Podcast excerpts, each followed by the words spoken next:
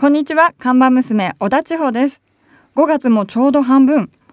ゴールデンウィークはしっかり働いたから夏休みは存分に遊ぶぞ。新しいサンダル買って、夏服も一新して旅行へも行きたいな。あ、でもここだけの給料だと赤字だな。千穂ちゃんお疲れ様。お疲れ様です。いやね、もうゴールデンウィークも終わって、もう次夏だね、本当にね。そうですね。うん。夏予定ある？夏ですか？うん海の予定とかですか、そうそう、海とか山とかさ、いろいろあるじゃん。今のところはゼロですけど。あ、予定ないん予だ。定はないですね。毎年ないです、あんまり。そうなの？海結局それで何？何もしないで終わるの？結局予定はないけど何かやるの？特に何も春も秋も夏も同じような感じで過ぎていきます。お金かかんなくていいね。そうですね。うんエコでいいです、ねでもあれ、やっぱり洋服代とかもうちょっと欲しいんだ。そうですね。洋服は欲しいですね。うんネットショッピングですけど、もっぱら。じゃあさ、ここのはいカフェだけだとちょっと足りないでしょ、うちの編集部でバイトするかじゃあ。何のバイトがあるんですか？いやいや、いろいろあるよ。お茶出しとか。まあ、まあね、そういうのもあるけど、やっぱ編集部変わらない。お茶だし？お茶出し。おいやいやでもね編集部だからさまあちょっと厳しいけどやってみる体育会系なんですか？体育会系だよ編集部はなんかすごいみんな仲良さそうな、ほんわかしてる感じしますけど、ね。まあ表の顔はね なんつっていやいやまあやっぱ仕事は厳しいんだよやっぱりねまあたまあ体育会系ばっかりじゃないけども、はいまあちょっと編集部でじゃあしばらくしごいてあげるからねそうですね。出会いも昼はカフェ。で夜は編集部だなじゃあ働き詰めですね。でも給料が倍になるってことですもんね。そうだよじゃあ頑張るじゃあ夏まで頑張ろうかはい。はいということでじゃあ新しいねダブルアルバイトのね最近も決まったところでね はい。行きましょう今日も今日のメニューを紹介してくださいはい。今日のメニューは、元ナビサーキットカフェ in ツインリンクモテギ。はい。来た。ねえ、ジョージャンのもうここ働いてもらうからじゃあ、ここもですか？あ。ここもだよ、もカフう。ェつくね。えーそうなんです。これはね、あの元ナビサーキットカフェインツインリンクモテギというのは、まあカフェはカフェと言ってもね、はいわゆるサーキットでの、まあ壮行会とでも言おうかな。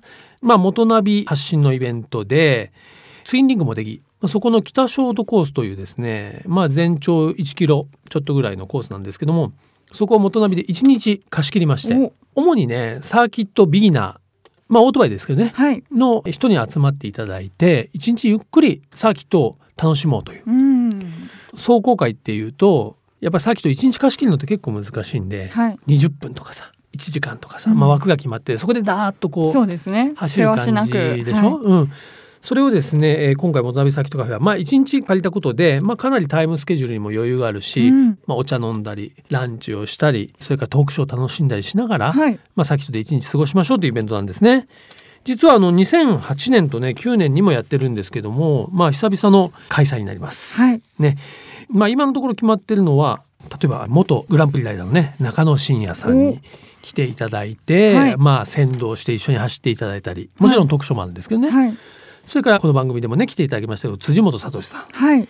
にも来ていただいたりですねそういうもうプロの有名ライダーの方に、うん。まあ、一緒に、えーサーキットを走ってもらうと。はい。まあ、それもあれですよ、あのーこう闇雲にぶっ飛ばすというよりやっぱサーキットの基本うん。をやっぱ安全な速度で教えてもらうんで、えー特に初心者とかね女性の方うん。に来てほしいですね。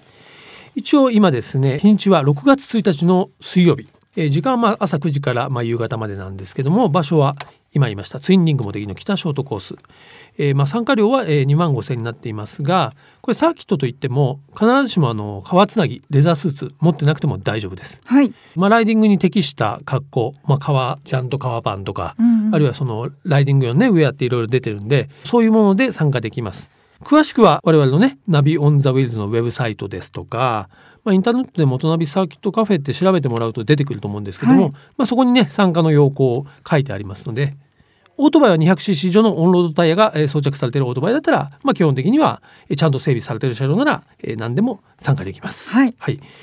まあ、ということで一応50名のですね定員で今まさに、えー申し込み受け付けているので開催がね平日なので、まあ、お休みが取れたりなかなか難しかったりあると思いますが、はい早めのね申し込みをお願いしたいと思います。ということでモトナビサーキットカフェねツインリンクもてぎ北ショートコースで6月1日に行います。ぜひふるってご参加ください。というところで今日のメニューも紹介したところでぼちぼちカフェをオープンしましょう。リラク presents ナビカーズカフェオープンです。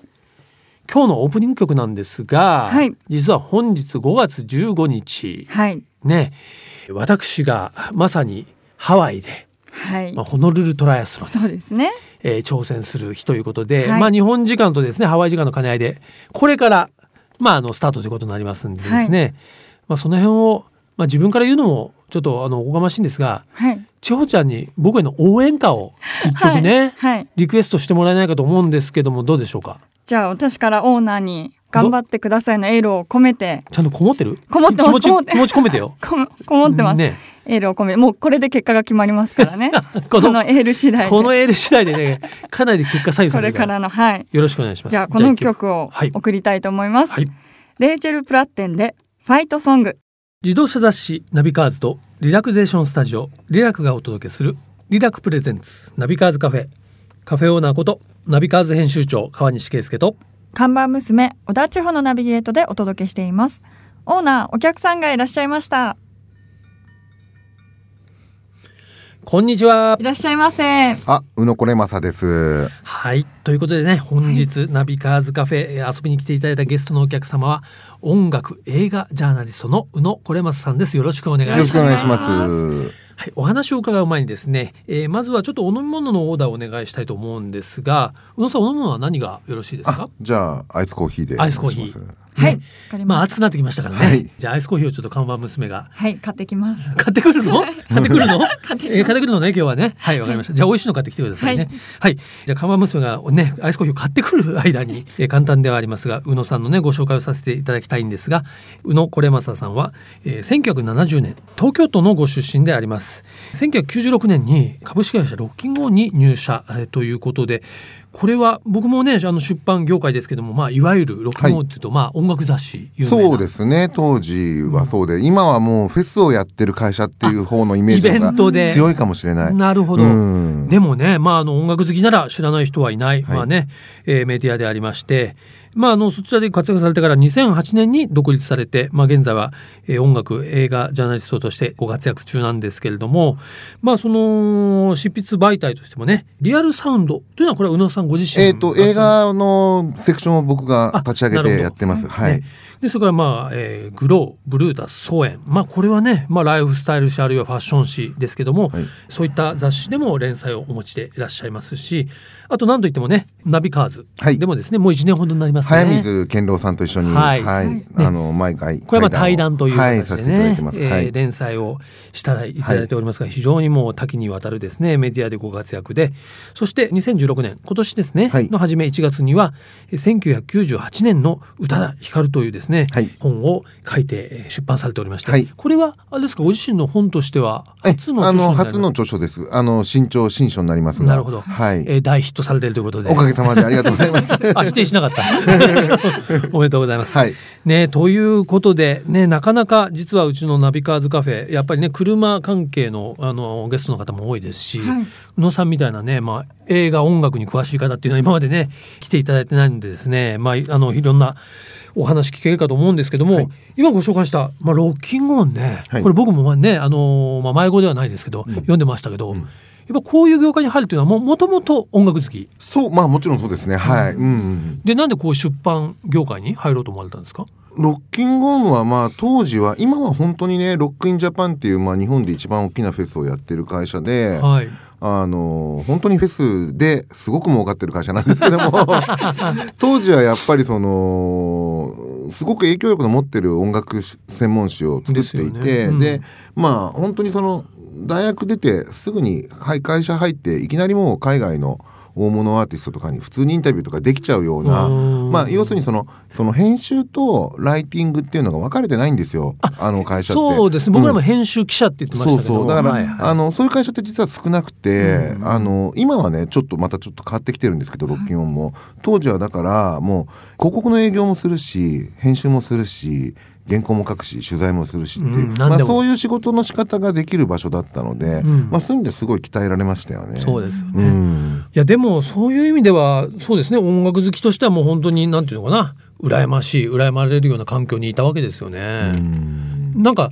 その頃ね、うん。こういう人に話聞けたみたいな感じで思い出深いこうエピソードとかってありいますか？やもうね山のようにあるんでなんて言ったらいいのかわかんないんですけども、えただ最初洋楽をやってたんですよ。うん。で海外のアーティストに取材をしていて思うのはもちろんすごくね雲の上のような人と会ってお話をするっていうのは楽しいし、うん。やりがいはあるんだけどもただやっぱり向こうの人にとっては日本のジャーナリストと、うん。まあ、例えば来日公演で来て喋ってたりとか、まあ、あくまでも非日常なんですよねすごくね。その取材の場所自体が、現場自体が。なるほそど向こうも海外に来て取材を受けてると、うん。でまあそのね例えばほら日本のメディアってものすごくレベルが低いのではっきり言うと 要するにいやだってほらそうじゃないですか。日本食何が好きですかとか日本に来て何をやりましたかとか そういうことを延々聞かれてる中でちゃんとした質問をすれば向こうはおっとは思ってくれるしちゃんと答えてくれるしいいインタビューだったよというのは言ってくれるんだけどもただそれはなんか寿司とか天ぷらとかの合間にちゃんとしたインタビューをやったってものでしかないわけで。うんでやっぱりねそれを海外のそのアーティストと仕事してる中で思ったのはだんだんやっぱりねその日本のアーティストと仕事したいなと思うようになってきたんですよ。もともとすごくその洋楽好きだったんで、うんあの体質的には完全に洋楽あのリスナーなんですけども、はい。やっぱりそのい実際にジャーナリストとしての仕事というのはドメスティックなものの方が、うん。アーティストとのつ関係性みたいなものをちゃんと築ける方がはい。面白いんですよね。なるほど、うん。うん。だから結局3年ぶりに海外の大物アーティストと会っても向こうは覚えてないわけじゃないですか。まあそうですよね。そうそう、うん。往々にしてね。わかりますわかります。うん、うん。そう。それでロッキンオンの中でも、まあ、いろいろあるんですけども、まあ、洋楽から、まあ、邦楽の方に、えー途中で仕事が移ってってで、まあ、邦楽を、ロッキンオンジャパンっていう雑誌を、えー最終的にはそこの副編集長ずっとやってた感じですね。うん。はい、なるほど。はい。ちょっと、まあ、ここまで言うとねすごくおこがましいことになってしまうんですけども、うん。まあ、もしかしたら自分の何かそのアーティストとの関係性がその作品にね影響をするかもしれないみたいなねそういうそれは別に影響させてやろうっていう気持ちじゃなくてそういうなんていうの緊張感があるんですよねそこにはね。うんその僕が何かここで言ったことによって書いたことによってその人の作品が次もしかしたらちょっと違う方向になるかもしれないみたいなうんなんかそういう緊張感の中での仕事の方がやっぱり面白いんですよね。うん。うん、なので、まあ、この1月に書いた1998年の宇多田ヒカルという本も、はい。まあ、実際に取材したことのある宇多田ヒカルさんであったりとか、はい。あと同年にデビューした椎名林檎さん、はい。あと愛子さん、うんあと浜崎あゆみさん、うん。まあ、その4人の中心に、えー論考を進めていった本なんですけども、うん。やっぱりそのすごくそのまああの取材もねしたことある方なんですごいはい。緊張感があるんですよ。ただそうですよね。そういう方については書くわけですからね、うん。そうそう。ただ、うん。やっぱり全然そのゴシップとかそういうことを全く関係ないところじゃあ音楽批評としてねそのそういうアーティストをちゃんと取り上げた本って実はあんまりなくて、うん。でそれに説得力を持たせるためにはやっぱりちゃんとご本人と取材をしたことある人間かそうじゃないかって大きいと思うんですよね。うん。でだからまあちょっとそれは勇気のいることだったんですけども、うん。まあそういうちょっと緊張感のある中で一冊本を、うん。えー書かせていただいたというまだそういう、えーロッキンオンの頃からやってた仕事の流れとして、えー位置づけることはできるなっていう気がしますけど。まあそれにしてもね初めてご自身で手掛けられた著書でもうその1998年という年代とまだねタイトルにも宇多田ヒカルさん出てきましたけども、こういうテーマを選んだっていうのはどういういきさつあのまあ2つあって、えっと2つっていうかこのタイトルは2つのことを意味していて、はい。1998年というのは、えー日本の音楽業界で最も CD が売れた年なんですね。おおなるほど、はい、でまあ宇多田ヒカルっていうのはご存知のように作品自体は翌年の1999年のアルバムなんですけども、はい。日本で最も1枚の作品で多くの作品をき約900万枚。デビューアルバム、デビューアルバム「ファーストラブ。を売った、うんまあだから1998年にはデビューしてるんですけどだからそのはい。宇多田ヒカルのデビューの年であるのと同時に彼女はまあだからその日本で最も CD が売れた年にデビューして日本で最も CD を売ったアーティストなんですよね。うん。っていうとでその1998年には、えー宇多田ヒカルだけではなく今なお18年経った今も第一線で活躍している女性の、えーシンガーソングライターが、うん。えー先ほど挙げた、まあ、他にもいるんですけども、はい。ちょっとこの4人4人特にその椎名林檎さんと愛子さんと宇多田ヒカルさんの3人っていうのは僕ちょっと特別な才能だと思っていてなるほど。まあ、その3人をちょっとじっくりと論じていきたかったという。う。んなるほどね、でもなんか僕はね音楽業界門外観ですけどもその宇野さんの本も読ませていただく中で結構なんて言うんですかね音楽業界ってあまりそのねジャーナルとかまあジャーナリストといっても、うん。その批評とかね、うん。まあ批判ではないですけど、うん。結構難しいところがありそうだなと思うんい。やまあねこれはだから本当車業界とも自動車評論家とかともうんちょっと近いところがあるのかもしれないんですけども、はいまあだからほっとくとパブリストになっちゃうんですよね音楽宣伝ジャーナリストっていうのは。うんだからあのー音楽ライターって僕が名乗らないのも、うんまあなんかね何でもやるっていうふうに思われちゃうのはちょっと嫌だなというのがあって、うん。うん。ただ実質的にやっぱりその我々の仕事の多くはパブリシティに近いはい。要するにそのうん。インタビューとかも、まあ言ってみれば事務所とかがうん。この人にやってほしいって言ってやるケースみたいなのが結構多いし、うん。何々については書くなとかそういうこともあるし、うん。まあだからその中でただそのジャーナリズムっていうのはまあうん大切なんだよなってことで ちょっとね。まあ難しい時代ですけどね。うんまあまあまあだから僕うんその音楽映画ジャーナリストってその映画映画の仕事も実は半分くらい半分とか半分下手する半分以上映画なんですけども、はい。まあ僕はそれができるのはもしかしたら音楽と映画どっちもやってるからかもしれません。なるほどね。うん。あ。そんなことは全然ないんですけど最悪干されても 音楽業界で なるほど。映画ま映画映画業界で生きていける。いや普通はちょっと怖くてできないのかもしれないけどもただまあそんなことはないですよ。干されないですよ。大丈夫ということでちょっとねあのーまあ本当この番組のねコーナーだけではね話も収まらないんですけどもぜひちょっと来週はい。ですね、宇野さんも好きな、まあ、車のそうですね。車とちょっとね、音楽を絡めたお話なんかもはい。伺いたいと思うんですけど、ぜひね来週も遊びに来ていただければと思いますが。はいということであの,、まあ、あのこのですねナビカーズカフェゲストに来ていただいたお客様にですねいつもご自身のお好きなドライブソングなんかをリクエストしていただくんですが、はいはい。まあ、宇野さんはねお音楽ジャーナリストでいらっしゃいますんで ちょっとまあトレンドなんかも含めたね、うん。なんかあの一曲ちょっと、はいあのかけていただきたいと思うんですが、い、かがいたしましょうかね？いやーもうね素であの今一番おすすめの曲をあの紹介させてもらいます、じゃあ、うんはい。アノーニというですね、はい。アメリカの、えートランスジェンダーのあの、シンガーソングライターがいるんですけどもなるほど。その人の、えーホープレスネス」っていうアルバムがこの間、うん。えーリリースされまあホープレスネス要するにあ絶絶望ですよね。希望がないと、うん、希望がないことって、まあ、うん。ドライブミュージックというにはですね テーマはちょっと重いんですが音を手掛けてるのがハドソン・モコークとあと OPN っていうですね、まあ、いわゆるそのエレクトロの今もう最も尖ってる2人がサポートしてる。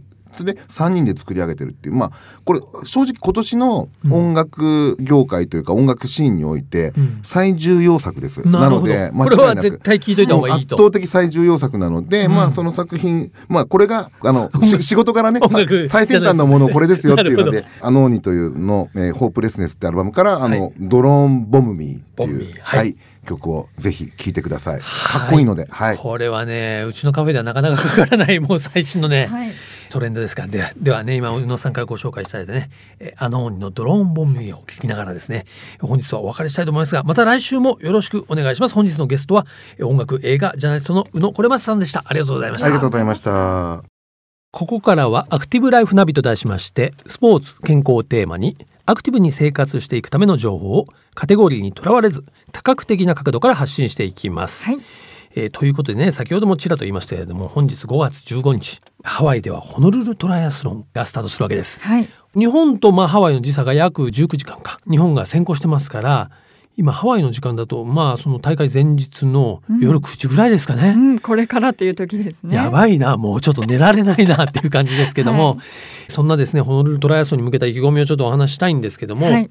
僕が初めてトライアスロンというものに、まあ、出場したのもね、はい。この、まあ、4年前のホノルルトライアスロンなんですけどもホノルルで、ね、トライアスロンパッと聞くとすごいハードル高いですよね。うん。なんだけど、はい。一番の特徴は時間制限がないっていうことなんです。はい。うん、だからもうビギナーでも、まあ、確実にその自分のペースでね、うん。やって足切りされちゃうことがないので、うん。ある意味ビギナー向けと。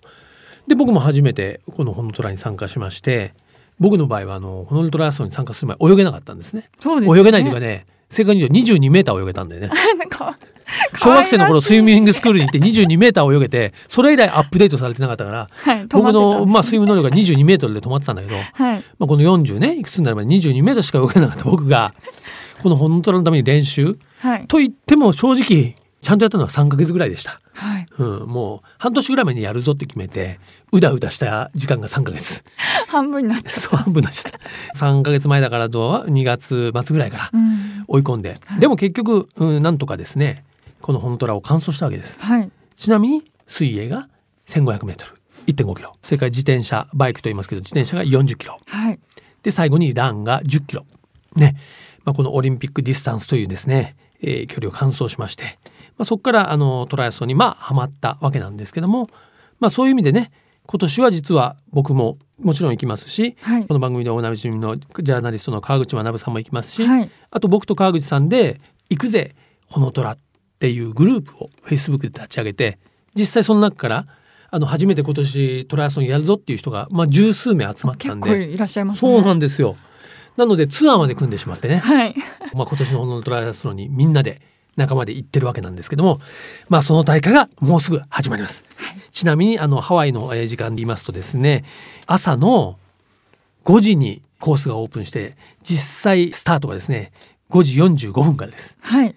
でトライアスロンこれはね、まあ、年齢ごとにスタートしていくんでウェーブ制って言いますけどもうんちなみに僕は第4ウェーブ、ね、一般男子40歳から49歳のはい。ところなので、5時57分スタート予定です。でこれがまたねあのあれなんです。ちょうどねハワイで夜が明ける頃なんですこの時期ね。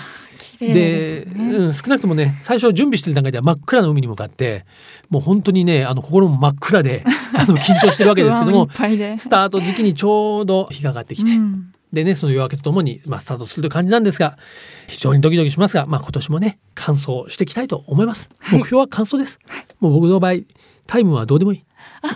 エンジョイです。楽しむことがねね。一番大事なので、まあそんなホノルトラソンこのえー番組スポンサーリラクのね江口代表も一緒に出ますしね、はい。みんなで楽しく参加した模様をリポートしたいと思いますので、ぜひ楽しみにしてください。えーということで、アクティブライフナビでした。